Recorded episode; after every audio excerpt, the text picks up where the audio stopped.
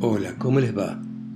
Esto es Lecturas desde Santa María de los Buenos Aires, esta ciudad tan latina en este continente tan lleno de gentes europeas. Y, y vamos a continuar con la lectura de la Divina Comedia de Dante Alighieri, el padre del italiano moderno donde, bueno, nuestro poeta está ahora en el infierno, todavía, como todos nosotros. Y vamos al canto 12. Era el lugar por el que descendimos al pestre y por aquel que lo habita cualquier mirada hubiéralo esquivado. Como son esas ruinas que al costado de acá de Trento azota el río Adigio por terremotos sin tener cimientos, que de lo alto del monte, del que bajan al llano, Tan hendida está la roca que ningún paso ofrece a quien la sube. De aquel barranco igual era el descenso, y allí en el borde de la abierta cima el oprobio de Creta estaba echado que concebido fue en la falsa vaca, cuando nos vio, asimismo se mordía, tal como aquel que en ira se consume. Mi sabio entonces le gritó, ¿por suerte piensas que viene aquí el duque de Atenas que allí en el mundo la muerte te trajo? Aparta, bestia, porque éste no viene siguiendo los consejos de tu hermana, sino por contemplar vuestros pesares. Y como el toro se deslaza cuando ha recibido ya el golpe de muerte y huir no puede, mas de aquí a allí salta, así yo vi que hacía el Minotauro. Y aquel prudente gritó, corre al paso, bueno es que bajes, mientras se enfurece. Descendimos así por el derrumbe de las piedras que a veces se movían bajo mis pies con esta nueva carga.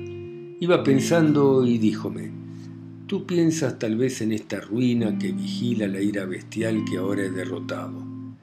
Has de saber que en la otra ocasión que descendía a lo hondo del infierno esta roca no estaba aún desgarrada.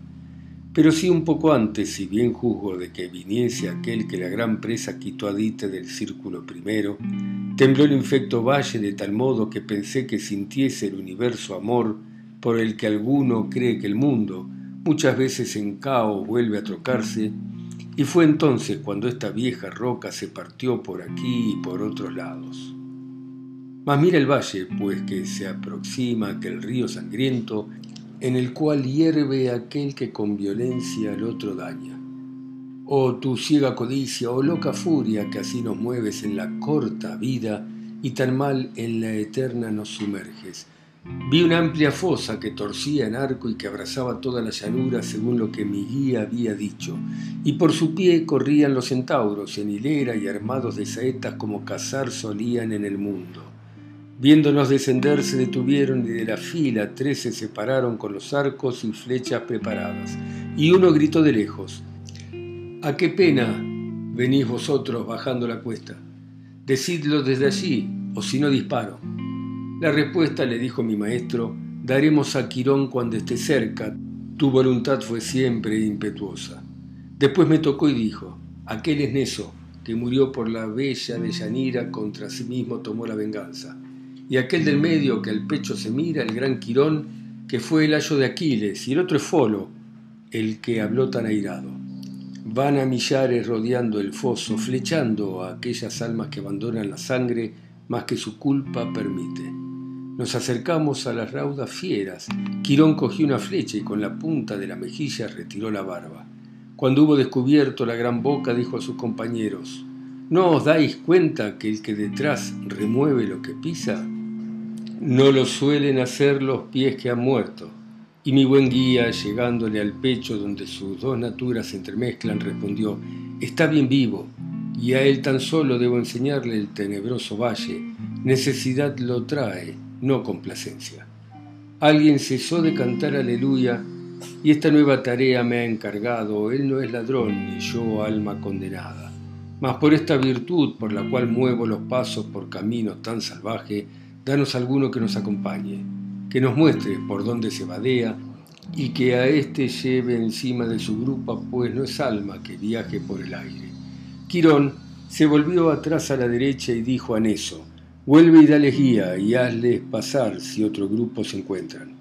Y nos marchamos con tal fiel escolta por la ribera del bullir rojizo donde muchos gritaban los que hervían. Gente vi sumergida hasta las cejas, y el gran centauro dijo, son tiranos que vivieron de sangre y de rapiña. Lloran aquí sus daños despiadados. Está Alejandro y el feroz Dionisio que a Sicilia causó tiempos penosos. Y aquella frente de tan negro pelo es Asolino, y aquel otro rubio es opiso de este, que de veras fue muerto por su hijastro allá en el mundo. Me volví hacia el poeta y él me dijo, ahora este es el primero y yo el segundo. Al poco rato se fijó el centauro en unas gentes que hasta la garganta parecían salir del hervidero Díjonos de una sombra ya apartada, en la casa de Dios aquel hirió el corazón que al Támesis chorrea. Luego vi gentes que sacaban fuera del río la cabeza y hasta el pecho, y yo reconocía bastantes de ellos. Así iba descendiendo poco a poco aquella sangre que los pies cosía, y por allí pasamos aquel foso.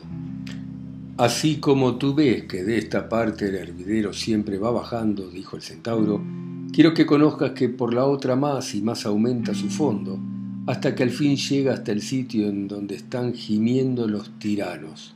La divina justicia aquí castiga a aquel Atila, azote de la tierra, y a Pirro y Sexta, y que siempre ordeña las lágrimas que arrancan los herbores, a Rinier de Corneto, a Rinier Paso, que en los caminos tanta guerra hicieron.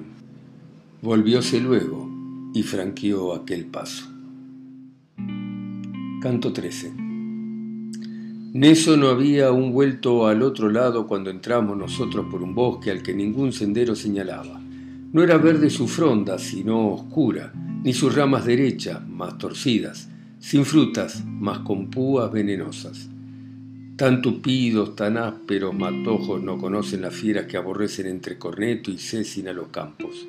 Hacen allí su nido las arpías que de Estrófane echaron al troyano con triste anuncio de futuras cuitas. Alas muy grandes, cuello y rostro humanos y garras tienen, y el vientre con plumas, en árboles tan raros se lamentan, y el buen maestro, antes de adentrarte, sabrás que este recinto es el segundo, me comenzó a decir, y estarás hasta que puedas ver el horrible arenal. Mira atentamente, así verás cosas que si te digo no creerías. Yo escuchaba por todas partes ayes y no veía a nadie que los diese, por lo que me detuve muy asustado. Yo creía que él creyó que yo creía que tanta voz salía del follaje de gente que a nosotros se ocultaba. Y por ello me dijo, si tronchases cualquier manojo de una de estas plantas, tus pensamientos también romperías. Entonces, extendí un poco la mano y corté una ramita a un gran endrino y su tronco gritó, ¿Por qué me hieres? Y haciéndose después de sangre oscuro volvió a decir, ¿por qué así me desgarras? ¿Es que no tienes compasión alguna? Hombres fuimos y ahora matorrales, más piadosa debiera ser tu mano aunque fuéramos almas de serpientes.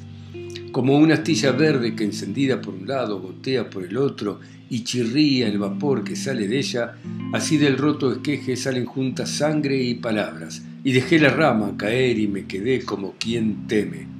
Si él hubiese creído de antemano, le respondió mi sabio, ánima herida, aquello que en mis rimas ha leído, no hubiera puesto sobre ti la mano, mas me ha llevado la increíble cosa a inducirla a hacer algo que me pesa. Mas dile quién ha sido, y de este modo algún aumento renueve tu fama allí en el mundo al que volver él puede. Y el tronco, son tan dulces tus lisonjas que no puedo callar, y no os molestes sin hablaros un poco me entretengo. Yo soy aquel que tuvo las dos llaves que el corazón de Federico abrían y cerraban de forma tan suave que a, a casi todos les negó el secreto. Tanta fidelidad puse en servirle que mis noches y días perdí en ello. La meretriz que jamás del palacio del César quita la mirada impúdica muerte común y vicio de las cortes, encendió a todos en mi contra, y tanto encendieron a Augusto esos incendios que el gozo y el honor trocóse en lutos. Mi ánimo, al sentirse despreciado, creyendo con morir, huir del desprecio, culpable me hizo contra mí inocente. Por las raras raíces de este leño juro que jamás rompí la fe a mi Señor, que fue de honor tan digno. Y si uno de los dos regresa al mundo, rehabilite el recuerdo que se duele aún de ese golpe que asesta la envidia. Paró un poco y después, ya que se calla no pierdas tiempo, díjome el poeta, habla y pregúntale si más deseas. Yo respondí, pregúntale tú entonces lo que tú pienses que pueda gustarme, pues con tanta aflicción yo no podría. Y así volvió a empezar, para que te haga de buena gana aquello que pediste, encarcelado espíritu, aún te plazca decirnos cómo el alma se encadena en estos troncos, dinos si es que puedes, si alguna se despega de estos miembros. Sopló entonces el tronco fuertemente, trocándose que el viento en estas voces, Brevemente yo quiero responderos, cuando un alma feroz ha abandonado el cuerpo que ella misma ha desunido, Minos la manda a la séptima fosa. Cae a la selva en parte no elegida, mas donde la fortuna le dispara, como un grano de espelta allí germina. Surge en retoño y en planta silvestre, y al comerse sus hojas las arpías dolor le causan y al dolor ventana. Como las otras, por nuestros despojos vendremos sin que vistan a ninguna, pues no es justo tener lo que se tira. Arrastras los traeremos y en la triste selva serán los cuerpos suspendidos del endrino en que sufre cada sombra. Aún pendientes estábamos del tronco creyendo que quisiera más contarnos cuando de un ruido fuimos sorprendidos. Igual que aquel que venir desde el puesto escucha al jabalí, a la jauría y oye a las bestias y un ruido de frondas, y miro a dos que vienen por la izquierda, desnudos y arañados, que en la huida de la selva rompían toda mata. Y el de adelante, acude, acude, muerte. Y el otro, que más lento parecía, gritaba, Lano, no fueron tan raudas en la batalla de topo tus piernas. Y cuando ya el aliento le faltaba de él mismo y de un arbusto, formó un nudo. La selva estaba llena detrás de ellos de negros canes corriendo y ladrando cual lebreles soltados de trailla. El diente echaron al que estaba oculto y lo despedazaron trozo a trozo, luego llevaron los miembros dolientes. Cogióme entonces de la mano el guía y me llevó al arbusto que lloraba por los sangrantes rotos vanamente. Decía, oh Giacomo de Sant'Andrea, ¿qué te ha valido de mí hacer refugio? ¿Qué culpa tengo de tu mala vida? Cuando el maestro se paró a su lado dijo, ¿quién fuiste que por tantas puntas con sangre exhalas tu habla dolorosa? y Él a nosotros. Oh almas que llegadas sois a mirar el vergonzoso estrago que mi frondas así me ha desunido, recogedlas al pie del triste arbusto.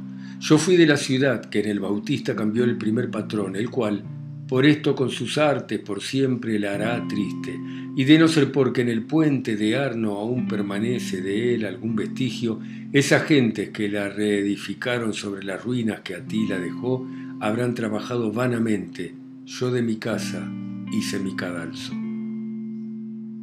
Canto 14. Y como el gran amor del lugar patrio me conmovió, reuní la rota fronda y se le devolví a quien ya callaba. Al límite llegamos que divide el segundo recinto del tercero y vi de la justicia horrible modo. Por bien manifestar las nuevas cosas, he de decir que a un páramo llegamos que de su seno cualquier planta ahuyenta.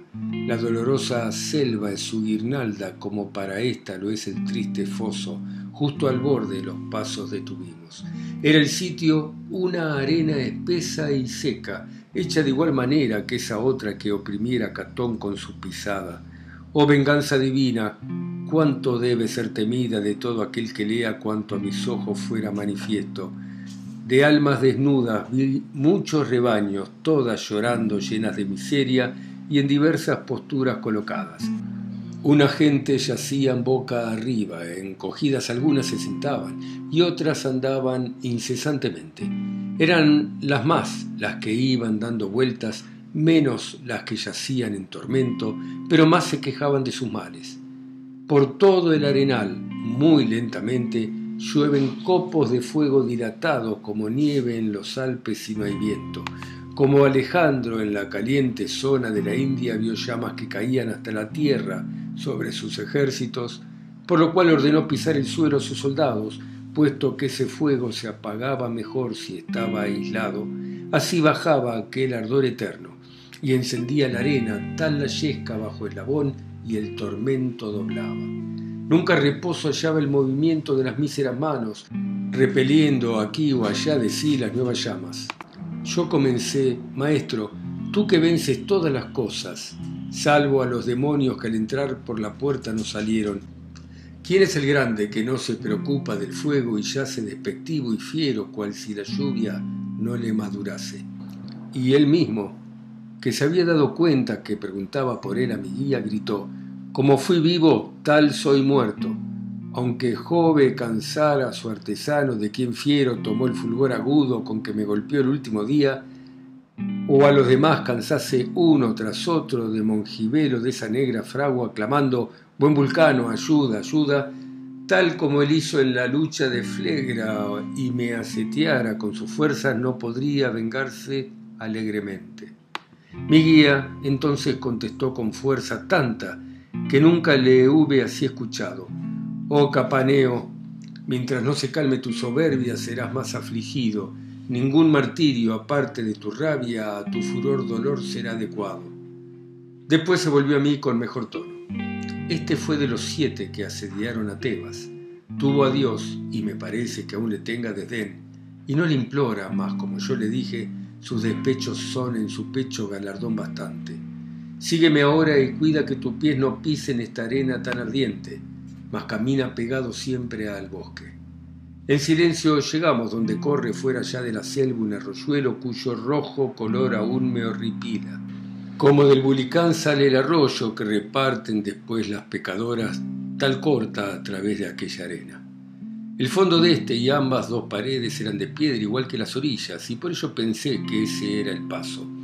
Entre todo lo que yo te he enseñado desde que atravesamos esa puerta, cuyos umbrales a nadie se niegan, ninguna cosa has visto más notable como el presente río que las llamas apaga antes de que lleguen a tocarle.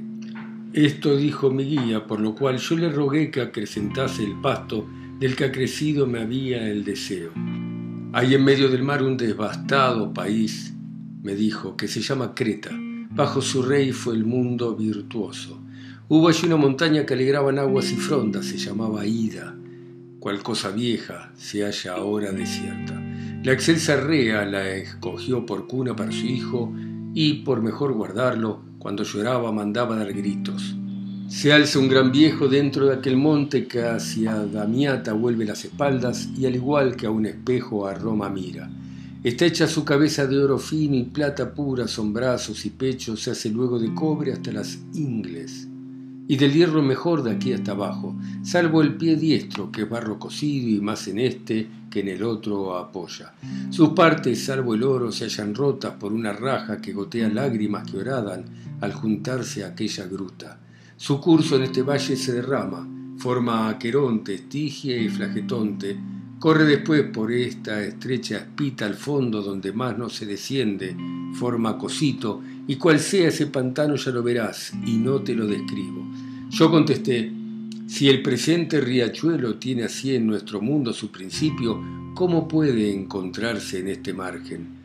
Respondió, sabes que es redondo el sitio y aunque hayas caminado un largo trecho hacia la izquierda descendiendo al fondo, aún la vuelta completa no hemos dado, por lo que si aparecen cosas nuevas, no debes contemplarlas con asombro. Y yo insistí, maestro, ¿dónde se hallan Flegetonte y Leteo? A uno lo nombras y el otro dice que lo hace esta lluvia. Me agradan ciertamente tus preguntas, dijo, mas el bullir del agua roja debía resolverte la primera. Fuera de aquí podrás ver el leteo, allí donde a lavarse van las almas cuando la culpa purgada se borra. Dijo después, ya es tiempo de apartarse del bosque, ven caminando detrás, dan paso las orillas, pues no queman y sobre ellas se extingue cualquier fuego. Muy bien, acá seguimos en este infierno, del que todavía no, vamos a salir. Em, pero bueno, estamos todos en el infierno, ¿no? Ustedes escuchando allí en sus ciudades, en sus continentes, y yo acá abajo solo, en Santa María de los Buenos Aires.